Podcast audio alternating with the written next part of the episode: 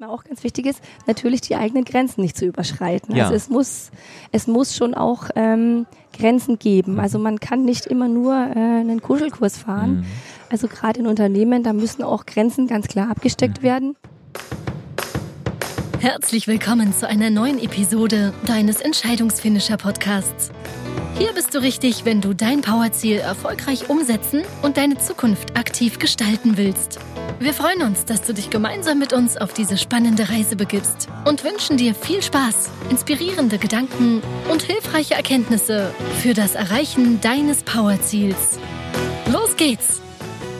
Ein kleines Dorf in Bayern. Hier beginnt die Reise meines heutigen Gastes. Lange war alles geordnet. Banklehre, Arbeit in der Vermögensberatung mit Schwerpunkt Investmentfonds, VWL-Studium mit Schwerpunkt Finanzen und internationale Wirtschaftsbeziehungen. Doch eines Tages, da wurde sie im Fach Mikrofinanzen förmlich elektrisiert und entschied sich zu einem mutigen Schritt. Sie zog nach El Salvador und arbeitete fortan in einer Mikrofinanzbank. In einer Stadt mit der höchsten Mordrate der Welt lernte sie vor allem, welche Kraft Konflikte haben und wie unmittelbar wichtig es ist, Konflikte zu verstehen und auch zu lösen. Mit einem Rucksack voller Erfahrung und Eindrücke kehrte sie 2004 nach Deutschland zurück und arbeitete als Prüferin von Entwicklungshilfeprojekten für PwC. Und das auch wiederum vor Ort, unter anderem in Lesotho und Ägypten. 2017 traf sie dann ebenfalls erneut eine mutige Entscheidung, sich nämlich ganz und gar dem Verstehen und Lösen von Konflikten zu verschreiben und ist seit diesem Tag als geschätzte Mediatorin für Unternehmen und Privatpersonen hochaktiv. Ich freue mich somit auf ein spannendes Gespräch hier wiederum live in Hamburg und sage ganz herzlich willkommen im Podcast der Entscheidungsfinisher, liebe Tanja Ziegler. Herzlichen Dank. Das Sehr freut gerne. mich sehr. Tolle Anmoderation, super Einleitung. Ja, herzlichen Dank. Und äh, toll, dass du das Interview auch tatsächlich machst. Du kommst ja gerade aus dem Vortrag. Genau. Äh, man hört noch ein bisschen, deine Stimme ist äh, leicht angeschlagen, aber ich hoffe, ähm, ja, dass es dir, dass es äh, gelingt, äh, unser Podcast-Interview trotzdem zu führen. Ähm, und finde es toll, dass du direkt nach dem Vortrag jetzt gesagt hast, auch ich mache äh, gleich noch ein Interview on top. Ne? Ja, genau. Ich habe gestern Abend meine Stimme extra, oder gestern tagsüber die Stimme extra geschont. Genau, und dann damit ich heute- hier auch nochmal antreten kann. Genau, sehr, sehr gut. Sag mal, ähm, ich habe es gerade schon gesagt, ähm, in der Vorbereitung hattest du mir gesagt, es gab so ein Fach an der Uni Mikrofinanzen und äh, irgendwie hat das was ausgelöst und dann hast du gesagt, äh, ich gehe nach El Salvador. Nimm uns doch mal einen Moment mit zu diesem Tag, als du an der Uni saßt und in diesem Fach Mikrofinanzen. Was ist da genau passiert, dass du so, ja, so eine Entscheidung einfach für dich auch getroffen hast? Ja, also ich habe äh, Diplom Volkswirtschaft äh, als Lehre studiert. Und also habe jetzt einen Abschluss auch als Diplom Volkswirtin und äh, meine Schwerpunkte waren damals Finanzen und internationale Zusammenarbeit. Und im Zuge dessen durfte ich in einer Vorlesung ähm, einem Consultant zuhören der über das Thema Mikrofinanzen erzählt hat. Und ich konnte mir das einfach überhaupt nicht vorstellen, wie Menschen in einem Entwicklungsland bereit sind, einen Kredit zurückzubezahlen. Ja, ja. Auch wenn es nur 50 oder 100 Dollar waren. Ja. Ich konnte mir das einfach nicht vorstellen. Ich wollte das irgendwo verstehen, was diese Menschen motiviert äh, und dazu bringt, wieder einen Kredit zurückzubezahlen. Denn die Ausfallquoten gingen da gegen Null. Ja, also die okay. sind wirklich nicht relevant gewesen dort. Und ich fand es so spannend, dass ich dann, äh, nachdem ich meine Diplomarbeit abgegeben habe, äh, meine Professor gefragt habe, ob es nicht Möglichkeit gäbe, dort mal ein Praktikum zu machen Mhm. in dem Unternehmen, das den Vortrag gehalten hat. Und ähm, dann bin ich da tatsächlich etwas überrumpelt worden. Das ging sehr, sehr schnell. er hat direkt den Chef angerufen dieser Firma und 20 Minuten später saß ich dann äh, im Büro und habe ein Vorstellungsgespräch geführt. Ich hatte eigentlich gedacht, jetzt gebe ich meine Diplomarbeit ab Ja. und mache erst mal zwei, drei Wochen nichts. Ja. Ähm, Pustekuchen. Äh, ich durfte dann dieses äh, Interview direkt führen. Mhm. Und ähm, er hat mir dann aber gleich gesagt, dass es ähm, eigentlich nicht möglich ist, in Deutschland zu arbeiten, weil die Hauptarbeit eben im Ausland Mhm. stattfindet und das Spannende passiert vor Ort. Das war mir natürlich auch nicht so bewusst in dem Moment, wo ich hingegangen bin. Ich dachte, ich bin in Deutschland und krieg ein bisschen mit, äh, wie das da so abläuft. Und dann hatte er gemeint, naja, es dauert einen kleinen Moment, Mhm. bis er das organisieren könnte. Aber in zwei Wochen könnte ich losfliegen. Okay. Ja, und ich dachte, ja, super, sehr schön. Klasse. Ich war natürlich schon weg von der äh, Idee. Ähm, auf der einen Seite, auf der anderen Seite war ich natürlich schockiert, ja, weil zwei Wochen war jetzt für mich kein so ein großer Zeitraum, um Ja. irgendwas vorzubereiten. Ja. Ich habe natürlich in dem Gespräch gesagt, super, klar, mache ich natürlich. Und dann bin ich rausgegangen und habe erstmal tief durchgeatmet. Und ähm, ja, habe dann erstmal gegoogelt, wo El Salvador genau liegt. Das Ja. wusste ich schon, aber ähm, was das bedeutet von diesem Land, wusste ich bis dahin Ja. nicht so viel. Ähm, und die ersten Nachrichten, die da aufkamen, waren Kriminalitätsrate, Ja. Mord, Totschlag. Und Ja. das war natürlich schon erstmal ein Schock für mich. Ja. Und ähm, ich war auch in einer langjährigen Beziehung. Mhm. Das war natürlich auch ein Thema, Mhm. was passiert, wenn ich ins Ausland gehe Mhm. mit dieser Beziehung. Also ich habe auch von aus meinem Bekanntenkreis gehört, ja, dann opferst du die Beziehung für Mhm. deine Karriere oder für deinen Werdegang. Ähm, und ich habe das aber mit meinem damaligen Freund besprochen, Mhm. Wie wir das so handhaben. Und mir wurde dann sehr schnell klar, das ist eine Chance, die ich nie wieder bekomme. Mhm. Und ähm, ich bin eigentlich ein Mensch, der dann sich eher traut, Dinge zu tun, die vielleicht größer wirken, vielleicht Mhm. als sie dann sind, anstatt zu sagen, nee, ich tue es nicht, weil ich Angst davor habe. Mhm. Also ich und ich bin so dankbar, dass ich das gemacht habe, weil ich würde mich heute noch drüber ärgern, glaube Mhm. ich, wenn ich das, wenn ich mich nicht so entschieden hätte. Ja, und dann saßt du irgendwann in diesem Flugzeug, bist Ja, dahin geflogen. Genau, es waren dann doch vier Wochen, Es nicht waren, zwei. okay, Gott sei Dank für dich, dann hast Genau. du so ein bisschen, bisschen Chance, dich nochmal äh, doch mal drauf einzustimmen. Du hast Genau. gerade schon ein bisschen gesagt, dein Umfeld, klar, so in der, in der persönlichen Beziehung. Ich habe es damals mit äh, Südkorea zum Beispiel gehabt, da war es ein ähnliches Thema, musste Mhm. dann auch erstmal geklärt werden. Aber gerade äh, El Salvador, also ich meine, es gibt Mhm. ja, du hast es gerade schon angedeutet, ich war gestern nochmal auf der Seite des Auswärtigen Amtes. Die Reisehinweise sind aktuell noch extremst beeindruckend. Ja. sage ich mal. Ja. Äh, wie hat denn dein Umfeld mit Freunden, Familie und sonstiges reagiert, als du gesagt hast, ja, im Übrigen ist es dann auch El Salvador. Also das stelle ich mir dann doch noch ein bisschen spezieller vor. Ne? Ja, also ich glaube, also meine Eltern, glaube ich, hatten gar keine Vorstellung, was da passiert in Ja, dem Land. Und ähm, ich weiß nicht, ob das ihnen bis heute irgendwie unklar ist. Also ähm, ich glaube, dass viele sich da gar nicht so viele Gedanken drum gemacht haben, ob es jetzt El Salvador ist oder äh, vielleicht Chile oder Ja. ähm, wo da jetzt der Unterschied ist. Für Ja. die war Ausland Ausland. Ja, Ähm, klar, manche Leute, die viel rumreisen und die sowas auch ein bisschen beurteilen können, Mhm. die sowas auch einordnen können, Mhm. was das bedeutet tatsächlich für so ein Leben vor Ort, die haben natürlich schon ein bisschen anders reagiert, die haben sich natürlich Sorgen gemacht.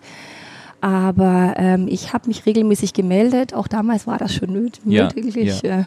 Und ähm, ja, also von daher gesehen habe ich es einfach getan Ja. ähm, und, Und es bis heute nicht bereut. Nein, Genau. nein, das war ein ganz, ganz wichtiger Schritt auch Ja. in meinem Werdegang, auch Ja. in meinem beruflichen Werdegang. ja, Also ich wäre tatsächlich heute nicht da, wo ich jetzt bin, wenn ich das nicht gemacht hätte. ja, ja.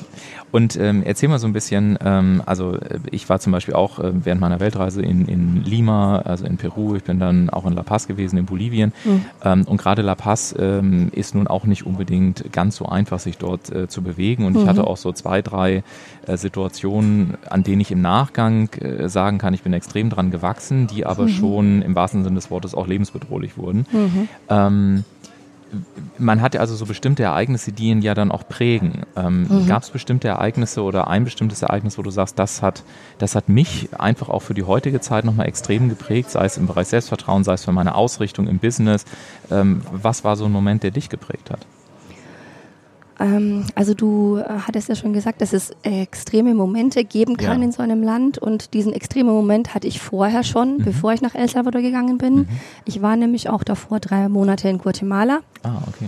und ähm, habe dort ein bisschen recherchiert für meine Diplomarbeit und habe eben auch ein bisschen Spanisch noch ein bisschen besser gelernt. Ja.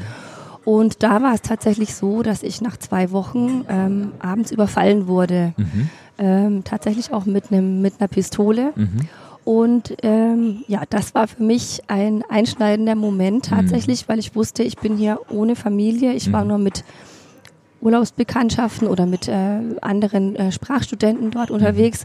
Und mir war in dem Moment klar, okay, ich bin jetzt hier total alleine und ähm, ob die anderen mir helfen würden, weiß ich nicht. Ja, wir waren dann zu viert, haben zusammengehalten, dann hat sich die Situation aufgelöst, aber das war für mich tatsächlich schon nicht so leicht erstmal, gerade die nächsten Tage damit umzugehen, weil ich nicht, mich nicht mehr an das Gesicht erinnern konnte, wer Mhm. das war. Also die Person stand direkt vor mir, aber Mhm. ich habe das irgendwie ausgeblendet. Mhm. Aber da habe ich das schon, musste ich mit sowas schon lernen umzugehen und deshalb habe ich mich für El Salvador trotzdem dazu entschieden, weil ich das schon mal erlebt habe und mir dachte, dass es, es gibt, hat immer einen Grund, warum etwas passiert. Ja. Und ähm, ich konnte mich darauf vorbereiten und ich konnte mir äh, Methoden aneignen, sage ich jetzt mal, Mhm. Ähm, oder einen Weg mit dieser gefährlichen Situation und der gefährlichen Lebensweise umzugehen. Mhm.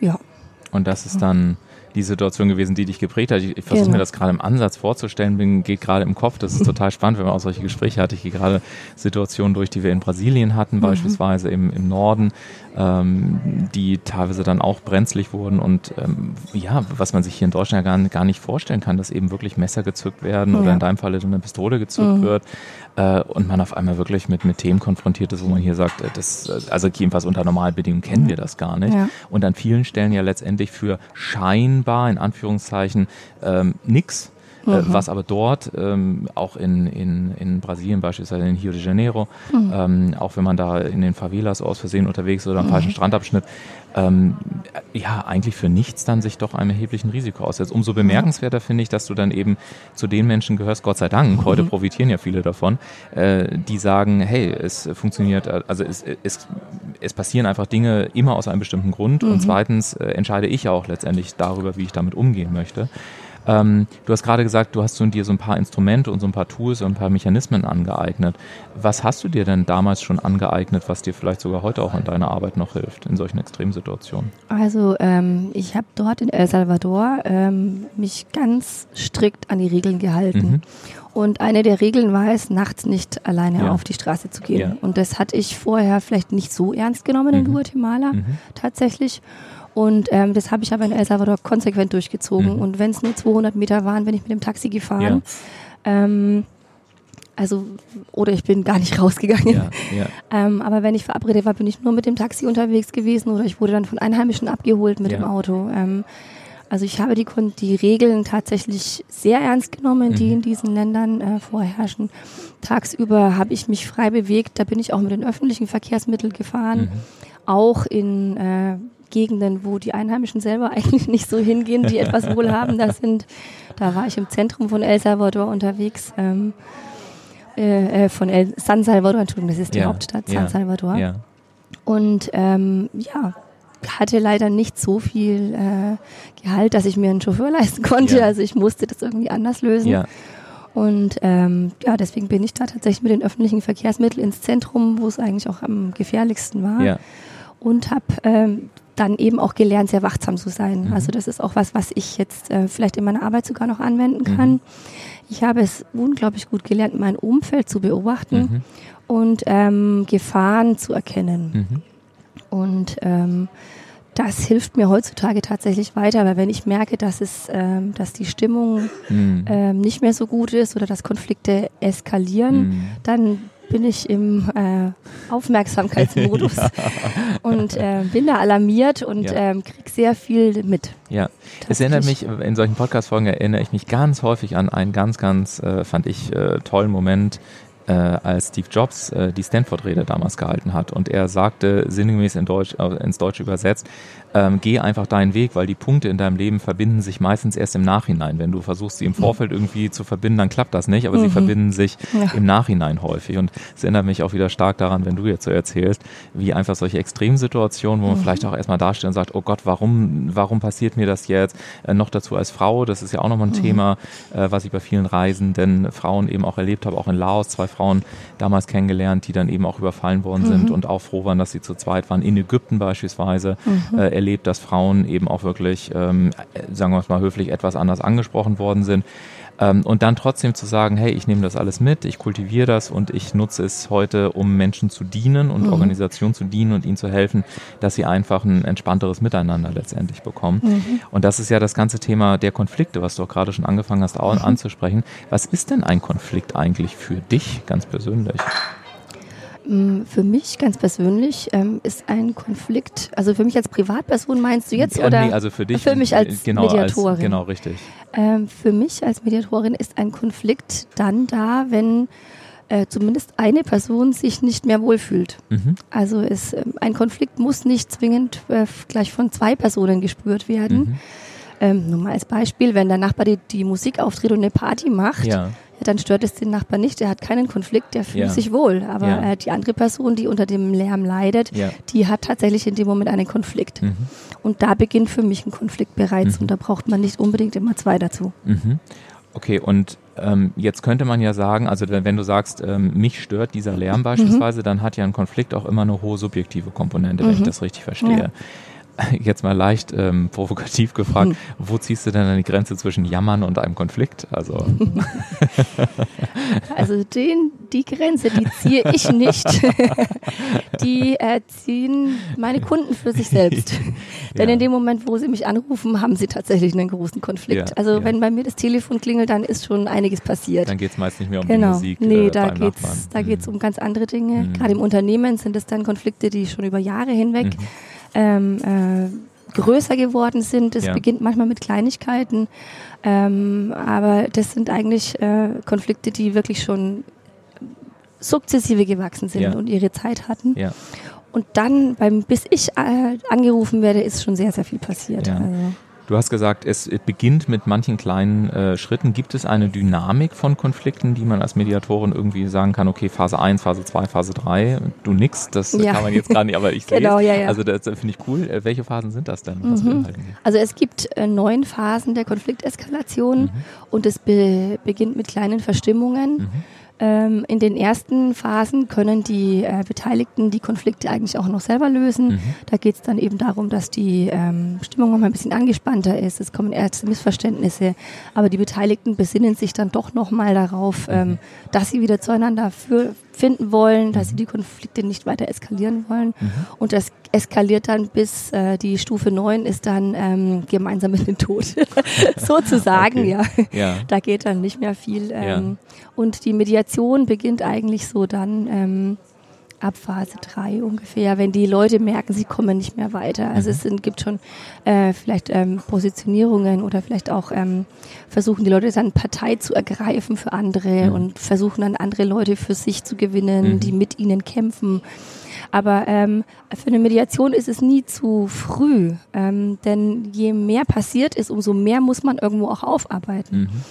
Ähm, das heißt, je früher man anfängt, einen Konflikt zu lösen, und da möchte ich jetzt nicht nur die Mediation sprechen, sondern es ist ein Appell letzten Endes ja. an alle Zuhörer, wenn sie merken, dass, äh, dass es einen Konflikt gibt, der, der sie beschäftigt, ähm, dann sollten sie frühzeitig drüber nachdenken, mhm. wie sie den lösen können, denn in den seltensten Fällen wird ein Konflikt aus externen Gründen gelöst. Mhm. Also wenn, wenn jetzt ein Chef einen, einen Konflikt mit einem Mitarbeiter hat zum mhm. Beispiel, dann ist es relativ unwahrscheinlich, dass der Mitarbeiter geht. Mhm. Und ähm, heutzutage ist es natürlich auch schwierig, über ähm, juristische mhm. Wege einen Mitarbeiter, äh, ich sage jetzt mal, aus dem Unternehmen zu bringen. Mhm. Deswegen, ähm, je früher wir anfangen, unsere Konflikte zu lösen und oder erstmal wahrzunehmen, das ist natürlich der erste Schritt, mhm. umso einfacher ist es auch, diese Konflikte zu lösen. Mhm. Denn ähm, ein Konflikt ist eigentlich immer ein Signal dafür, dass irgendetwas nicht stimmt. Mhm. Und ähm, auch systemisch eventuell. Ja. Ne, in Unternehmen können es auch irgendwelche Organisationsstrukturen sein, die dann vielleicht nicht so gut sind, um einen reibungslosen Ablauf zu gewährleisten. Ähm, also Konflikte in welcher Form auch immer sind ma manchmal nur persönlich, aber ganz selten. Es sind mhm. immer mehrere Komponenten, die dann dazu führen. Also gerade wenn ich jetzt in Unternehmen komme, dann sind es nicht nur Personen, die nicht miteinander können, sondern eben auch Themen, die dahinter stecken mhm. oder umgekehrt. Aus äh, Problemen, die erstmal ein Sachthema hatten, werden dann oft persönliche Konflikte. Ja. Also das kann man schlecht trennen. Ja. Aber das ist das Schöne an der Mediation. Wir können ähm, auch auf mehreren Ebenen arbeiten. Also nicht nur die persönliche Ebene, mhm. sondern eben auch die strukturelle mhm. äh, und, und, die Arbeitsprozesse, die, mhm. die bearbeiten wir dann auch in der mhm. Mediation. Mhm. Jetzt stelle ich mir gerade vor, du kommst in ein Unternehmen mhm. und du hast ja gerade gesagt, im Prinzip fängt ein Konflikt für dich dabei an, dass sich eine Person für sich persönlich unwohl fühlt. So.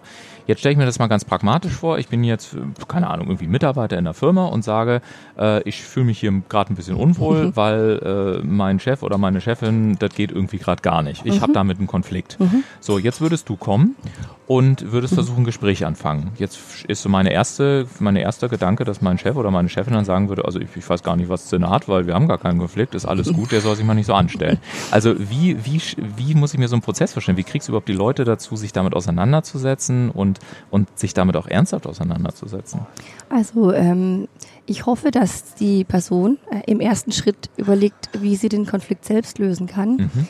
ähm, weil wir haben ganz, ganz viele Mittel, um selber unsere Konflikte zu lösen. Also ich glaube, alle, die hier zuhören gerade, haben selbst schon ganz viele Konflikte gelöst. Mit Sicherheit. Das, äh, das heißt, das Know-how haben wir. Wir Ja. wissen eigentlich, wie wir Konflikte lösen können.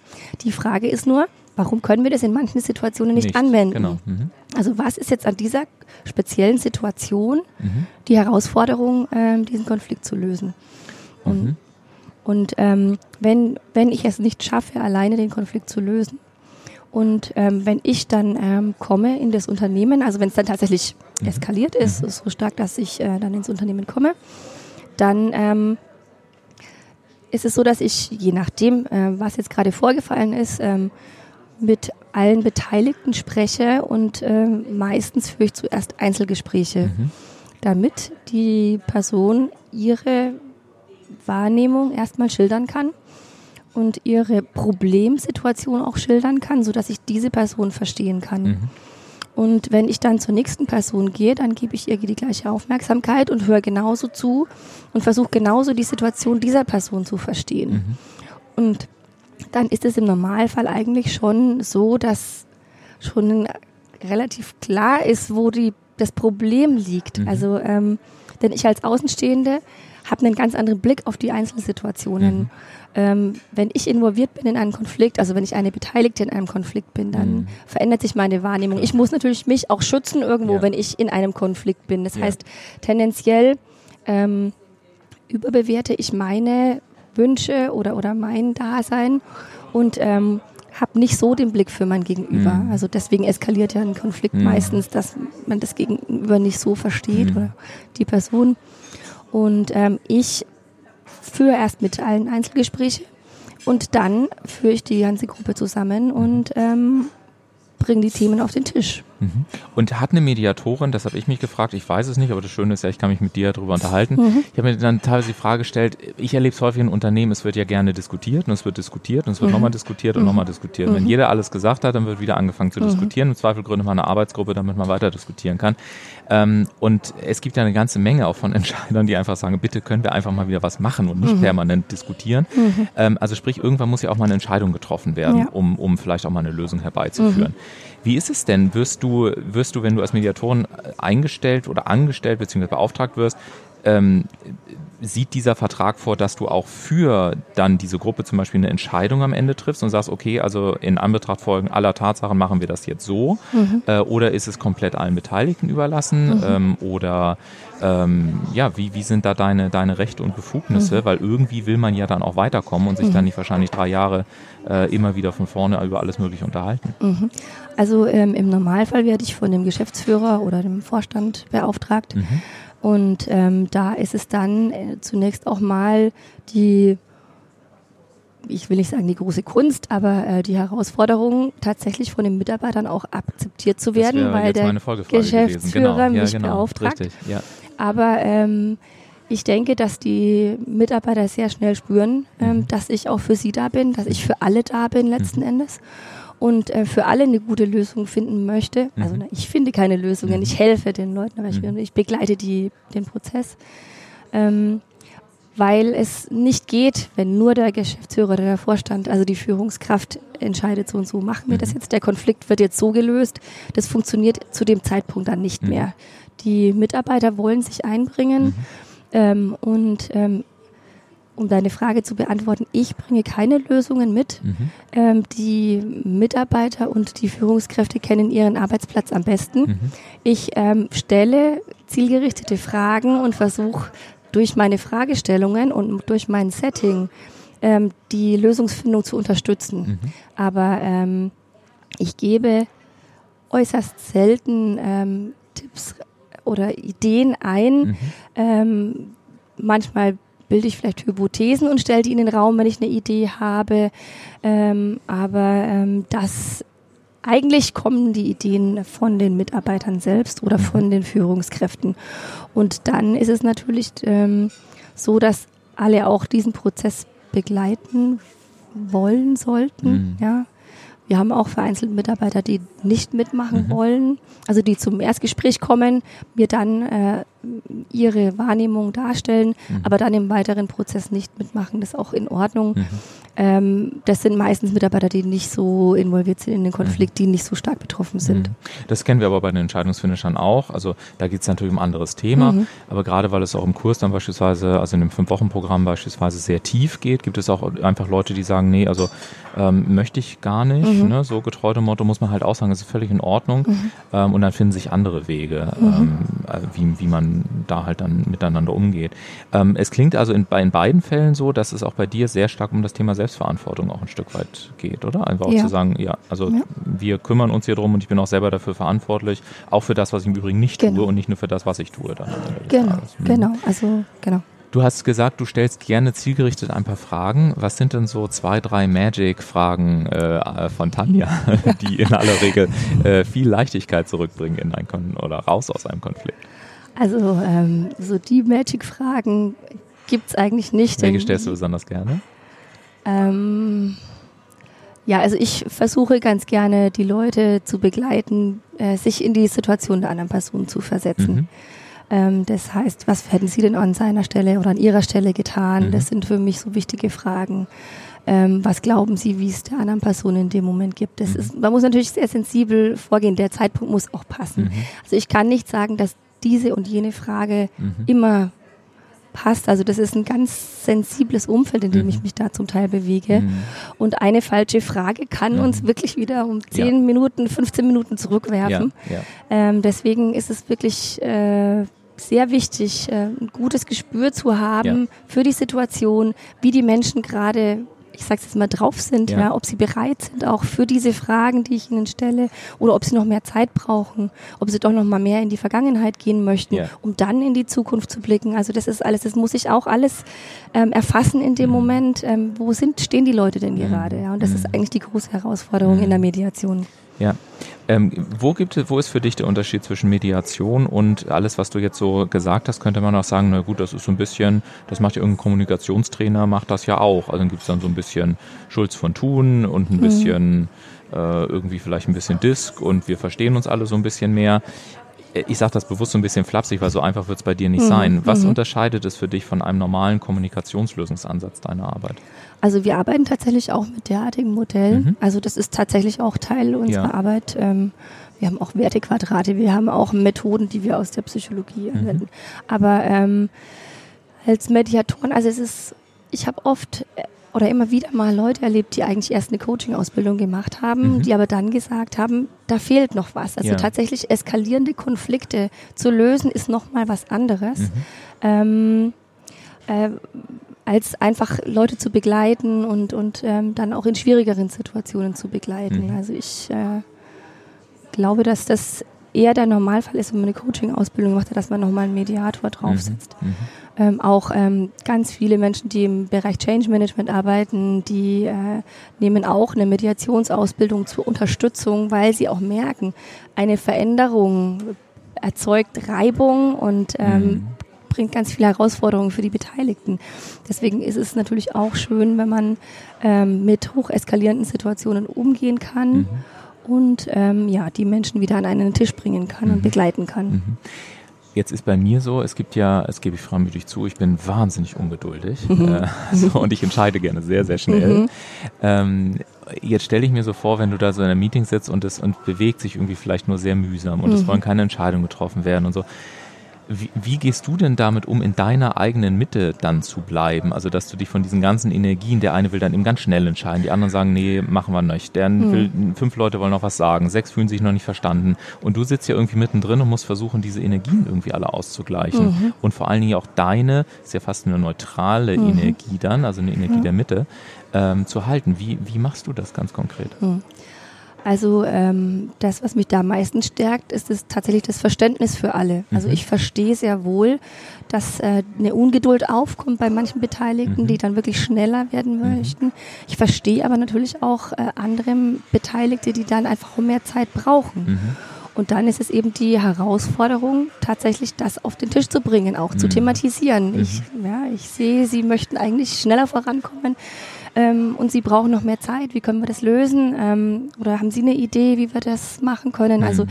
ich spreche das dann tatsächlich auch an und bringe das auf den Tisch. Mhm. Denn ähm, also viele meiner Beobachtungen ähm, bringe ich dann tatsächlich auf den Tisch und das hilft den Leuten auch, dass es ausgesprochen wird. Mhm. Auch die Person, die gerade ungeduldig wird, mhm. die merkt, es ist in Ordnung, dass ich ungeduldig mhm. werde. Ja, das, ich gebe dem Ganzen den Raum. Mhm. Auch die Menschen, die mehr Zeit brauchen, die bekommen auch die Zeit und wir versuchen dann gemeinsam äh, damit umzugehen.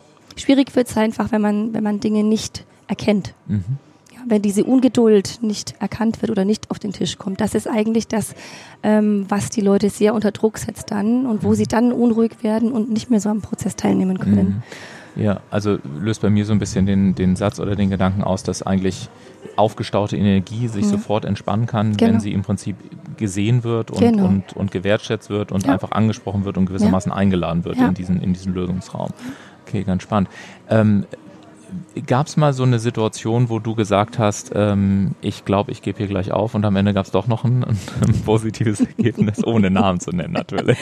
Also ganz ehrlich, nein. Nein. Ich komme in Unternehmen, also das, die Situation hört sich erstmal dramatisch an ja. und ich komme eigentlich immer, also ich arbeite auch mit Familienunternehmen mhm. oder unternehmerischen Familien, mhm. da ist es genauso. Ähm, ich komme dahin und ich sehe so viel Gutes und ich sehe so viel Potenzial. Mhm. Also deswegen stellt sich nicht für mich die Frage, ob es eine überhaupt eine Lösung geben kann. Ja, ja. Also mir ist klar, dass es eine Lösung gibt, weil ich so viel Gutes auch sehe. Ja. Und das ist das Gemeine an einem Konflikt. Wenn man im, in einer Konfliktsituation ist, dann konzentriert man sich natürlich auf die negativen Dinge. Dann mhm. sind natürlich die Probleme dominanter und ähm, da ist die Wahrnehmung einfach ein bisschen eingeschränkt. Aber ja. ähm, ich, ich bin ja eine neutrale Person. Ich komme als Außenstehender zu und ich sehe sehr wohl sehr viel Gutes, ja. in, äh, immer wenn ich komme. Ja. Und ähm, das bestärkt mich, äh, weiterzumachen und durchzuhalten mhm. und auch in schwierigeren Situationen äh, die Leute zu motivieren und, und aufzufangen mhm. tatsächlich. Mhm. Ja. Ähm, das, ich stelle mir das, also ja, ich habe das verstanden. Auf der anderen Seite gebe ich freimütig zu, und das würde ich mich gerne mit dir auch nochmal ein bisschen zu austauschen. Ich finde das ehrlich gesagt manchmal sehr schwierig, diesen Fokus ähm, auch wirklich konsequent auf das Gute zu richten. Mhm. Und zwar, wenn ich es gesellschaftlich betrachte. Mhm. Ähm, also gerade wenn man viel in der Welt unterwegs war, mhm. und zu den Menschen gehörst du ja auch. Ähm, ich habe gesehen, wie zehnjährige Kinder wirklich eine tote Ratte essen, um mhm. irgendwas in den Magen zu bekommen. Und wenn ich dann hier sehe, ähm, wie in irgendwelchen Hotels äh, die Teller voll geknallt werden und äh, also eine totale, wie soll man sagen, also ein Überkonsum letztendlich herrscht. Mhm. Wenn ich mir vorstelle, dass es, dass es Familien gibt, die keinen ähm, Zugang zu sauberem Trinkwasser haben und dann hier sehe, worüber gejammert wird, mhm. dann ja, kann ich natürlich auch sagen, ich versuche immer den Blick auf das Positive zu halten und ich verstehe auch, dass das irgendwie miteinander zusammenhängt.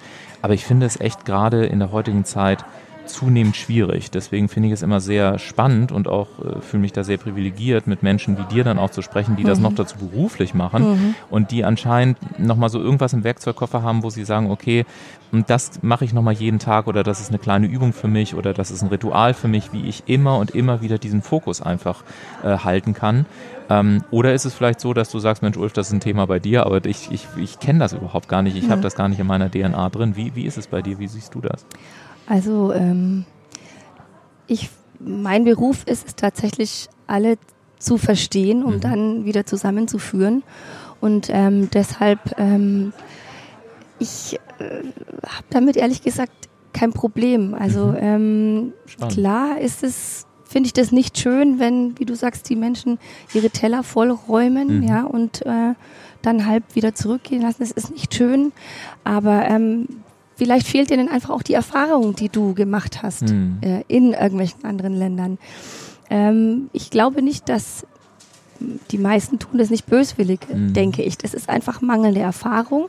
Vielleicht machen sich keine Gedanken, vielleicht ähm, ja, haben die einfach einen anderen Fokus oder sind so abgelenkt oder dachten, sie haben mehr Hunger. Mhm. Also ich weiß es nicht, aber also ich habe damit tatsächlich kein Problem. Ähm, also ich, nur als Beispiel, ja, also ich reise total gern mhm. und ich fliege auch total gerne mhm. und ich fände es schade, wenn man mich dafür aus umweltschutztechnischen mhm. Gründen verurteilen würde dafür, mhm. ja. Also das fände ich sehr schade, mhm. weil ähm, ich glaube, dass es auch wichtig ist zu reisen, über den Tellerrand zu schauen. Mhm. um dann wieder geerdet zurückzukommen und dankbar zu sein für Mhm. das, was man hat. Mhm. Ähm, aber manchen fehlt einfach vielleicht auch die Erfahrung oder also so wie wir alle sind in dem Moment, haben wir unsere Erfahrungen gemacht in der Vergangenheit und ähm, wir sind so unterschiedlich. Jeder, jeder, der jetzt hier gerade in unserer Nähe ist, hat eine eigene Das Lebensgeschichte. stimmt, absolut. Und ähm, es wäre total spannend, mit jedem zu sprechen. Ja. Und ähm, alles tun ähm, hat seinen Grund Ja. in dem ja. Moment. Also selbst, selbst in den Konflikten, wenn sich Leute vielleicht äh, für Außen, Außenstehende sehr merkwürdig verhalten. Es gibt immer einen Grund dafür, warum die sich so verhalten. Und darum geht's eigentlich, diesen Grund, der sie dazu bringt, ähm, äh, ich sage jetzt mal, so, so, ja, vielleicht in Anführungszeichen ein böses Verhalten Ja. zu haben, ja. Äh, di- dieser Grund äh, ist, ist relevant. Ja, ja. Ja. Ja, ohne Also- es zu wissen, merke ich, habe ich äh, im, im Sales, im Vertrieb sehr viel auch von der Mediation schon angewendet, weil ich ganz häufig sage, na guck mal, also zum Beispiel auch in der Akquise, ne? es Mhm. gibt ja ganz viele auch selbstständige äh, Unternehmer, Start-Upper, Gründer, wie auch immer, ähm, die Akquise machen müssen. So, und Mhm. das ist ja meistens so ein ganz böses Wort. Und, und dann rufe ich gleich jemanden an und dann, und dann sage ich, ja, was wollen Sie denn und wieso soll ich mich mit Ihnen unterhalten? Mhm. Wo ich auch mal sage, naja, also es wird schon Grund haben, dass Ja. dieser Mensch so reagiert. Genau. Und wenn du einfach, ähm, auch wenn es ein bisschen sozialromantisch klingt, aber wenn du einfach dein Herz aufmachst und es erstmal erstmal akzeptierst, dass Ja. da auch eine Story dahinter ist, Genau. dann ähm, wirst du auch was in deinem Körper in Resonanz gehend merken und du wirst merken, dass du auf einmal kommunikationstechnisch auch in eine Richtung gehst, Mhm. ähm, die den anderen tatsächlich erreicht. Also wenn du dich wirklich hingibst, aber trotzdem auch deine Struktur bewahrst. Mhm. Und, und das finde ich Genau. ist immer eine sehr schöne Möglichkeit, äh, die dann unter anderem eben auch in der Akquise oder in der Gesprächsführung generell ähm, auch nochmal für ganz, äh, für ganz tolle Ergebnisse sorgt. Da fühle ich mich so ein bisschen erinnert, wenn, ich- wenn ich dir jetzt so zuhöre. Ne? ähm, ich habe natürlich diese Frage auch bewusst, ehrlich gesagt, gebe ich zu, ein bisschen äh, zugespitzter äh, gefragt, ähm, weil ich gehofft habe, dass du auch nochmal sagst, nee, also eigentlich geht es wirklich darum, auch in dieser Neutralität zu bleiben und Mhm. einfach den verschiedenen Seiten gerecht zu werden. Und da du jetzt auch genauso geantwortet hast, gibt es mir eine gute Gelegenheit, dann nochmal drauf aufzusetzen, weil ich mich gefragt habe, du bist ja auf der einen Seite Inhaberin ähm, deiner eigenen Firma, Mhm. villa-konsens.de, by the way, wer mal schauen möchte. Ähm, und auf der anderen Seite besteht ja dein ganzes Leben lang ähm, oder dein Leben, dein berufliches Leben darin, möglichst allen Seiten gerecht zu werden. Jetzt kann ich es mir manchmal schwer vorstellen, diesen Expertenstatus, den du ja auch hast, also ich gehe raus, ich positioniere mich, ich trete in den Mittelpunkt, jetzt geht's mal hier um mich, äh, ich, äh, ich mache Vorträge, ich mache auf mich aufmerksam, ich, ich mache Werbung, also sehr viel ja auch, wo es um dich dann als Person geht, versus eigentlich bin ich immer diejenige, die in der Mitte ist, in der Neutralität und deren Job ist gar nicht so sehr, es selber irgendwie aufzufallen, sondern eher Menschen miteinander zu verbinden. Wie kriegst du denn um Gottes Willen diese beiden Welten miteinander unter einen Hut? Ja, also das ist tatsächlich eine der größten Herausforderungen für mich. Na Gott sei Dank habe ich noch eine gefunden für dich. Ja, doch, tatsächlich. Also ich nehme mich gerne zurück und bin tatsächlich ähm, eigentlich ein Typ, der für die anderen da ist und Ja. versucht, andere zu verbinden. Ja. Aber natürlich, um sichtbar zu werden, Ja. muss ich auch nach außen treten. Ja. Und das ist tatsächlich was, ähm, was ich äh, noch konsequenter umsetzen Mhm. muss. Ähm, aber ich habe gute Berater, gute Begleiter. Ich habe einen guten Freund, der für meine Homepage zuständig Mhm. ist. Der motiviert mich da auch immer. Wir brauchen mehr Bilder von dir, wir brauchen Video von dir. Ähm, das ist tatsächlich was, wo ich dann von außen noch ein bisschen gepusht werde. Ja. Aber natürlich, im Endeffekt, ich habe es auch verstanden, denn ich äh, bin für die gute Sache unterwegs. Und wenn ich nicht gesehen werde, dann Mhm. Ja. kann ich nichts Gutes Ja. tun. Also das ist tatsächlich das, was ich verstanden habe. Ich äh, habe auch schon mal äh, im Mediatorenkreis Mhm. ähm, eine Fortbildung gemacht. Ähm, ich bin in einer Fachgruppe Mhm. Mediation für Familienunternehmen ähm, aktiv. Und äh, wir äh, machen eben Mediationen auch für, für äh, unternehmerische Familien. Und im Zuge dessen haben wir auch mal ein Akquise zwei Stunden äh, Seminar gemacht sozusagen. Und äh, wir haben festgestellt, dass wir Mediatoren alle sehr zurücknehmend sind. Ja. Und ähm, dann hat der, äh, der uns geschult hatte, einen schönen Satz gesagt. Also wenn wir keine Akquise betreiben würden, dann wäre es unterlassene Hilfeleistung. Ja, genau, ja, ja. Und der Gedanke hat mir tatsächlich Ja. geholfen, Ja. da über meinen Schatten zu springen Ja. und mich anzubieten. Ähm, ja. Ja. aber klar, Sichtbarkeit auf dem Markt ist ein Thema. Mhm, mhm. Du hast vorhin äh, gesagt, ähm, dass du, äh, ähm, dass ja Konflikte ein sehr, sehr sensibles Thema sind. Mhm. Ich kann mir also vorstellen, oder ich, ich stelle es doch mal rum als Frage, wie ist es, also ich, ich Wie ist es denn, bekommst du auf einmal 30 Anrufe am Tag und heißt, huch, wir haben übrigens einen Konflikt. Äh, gehst du auf Leute zu? Also ich stelle mir das für ein Akquisegespräch ja auch echt heiß vor, wenn du dann sagst, also ich bin Mediatorin und für den Fall, dass sie einen Konflikt haben, wo hier jeder sagt, wir haben grundsätzlich erstmal gar keine Konflikte hier in unserem Unternehmen, gerade wenn man sich vielleicht noch nicht kennt. Ähm, wie baust du denn so dieses Vertrauen auf, dass gerade am Anfang, ähm, weil ich bin mir sicher, Konflikte gibt es in jedem Unternehmen, ähm, dass sich Menschen wirklich auch öffnen, äh, gerade am Anfang, wenn ihr jetzt noch nicht so lange zusammengearbeitet habt? Hm. Also das ist tatsächlich die große Herausforderung, mhm. ähm, weil es natürlich für einen äh, für eine Führungskraft ähm, auch ein sehr heikles Thema ist. Es ja. ist schon viel passiert. Und ähm, wenn dann jemand kommt, ähm, dann muss die Führungskraft derjenigen Person auch zutrauen, dass ja. sie die Konflikte lösen kann. Ja. Da hat die Führungskraft nicht viele Chancen. Ja. Da kann sie nicht zehn Mediatoren mal einladen und mal gucken, welcher dann best genau, ist. Der auf dem Catwalk irgendwie. Genau. genau. Das funktioniert nicht. Da, ähm, das muss klappen. Aber es ist so, dass äh, in dem Erstgespräch, in dem Erstkontakt äh, spürt man eigentlich schon, ob es passt oder nicht. Mhm. Und dann äh, vereinbare ich normalerweise noch ein Erstgespräch, mhm. das ein bisschen intensiver geführt wird, wo wir dann auch schon über die Konflikte sprechen. Und ähm, das merken die Leute einfach, ob es passt oder nicht. Mhm. Also ähm, da ist ganz, ganz viel äh, Vertrauen mhm. notwendig. Und ähm, auch klar über Empfehlungen funktioniert mhm. es dann natürlich ja. auch. Ja, dann ist da schon Grundvertrauen da vielleicht. Und ähm, ja, also das ist eigentlich so das Wichtigste, tatsächlich ähm, diese, diese zwischenmenschliche Basis mhm. schon von Anfang an mhm. zu haben. Wie erlebst du es denn, habe ich mich gefragt, also ähm, gerade im Sales, aus dem ich komme, ähm, also ursprünglich komme, sagen wir mal so langsam ändert es sich, aber viele Jahre lang war das schon noch, ähm, sagen wir mal, sehr A, Männer dominiert und B, natürlich gibt man auch keine Schwächen zu, man hat auch keine Fehler gemacht, äh, grundsätzlich lag es auch nicht bei jemandem selbst und so weiter. Jetzt frage ich mich einfach mal ganz klischeemäßig, da kommt jetzt also eine Frau zu mir als männliche Führungskraft womöglich und jetzt soll ich mich als Führungskraft womöglich auch noch sagen, ja, ich habe hier einen Konflikt. Wie erlebst du das? Wird das von, von vielen auch so ein Stück weit als, ja, hier muss ich einen Fehler zugeben oder hier habe ich irgendwas versemmelt? Ähm, oder, oder wie nimmst du das wahr, wie die Leute auch selber mit, mit ihrem Ego oder Nicht-Ego an dieser Stelle umgehen? Also wie schnell öffnen die sich auch? Ähm, also natürlich kostet es erstmal Überwindung, mhm. äh, zu sagen, ich hole mir jemanden für einen Konflikt von außen in mein Unternehmen. Ähm, der Schritt ist, denke ich mal, nicht so leicht, aber in dem Moment, wo mein Telefon klingelt, ist die Entscheidung gefallen. Ja.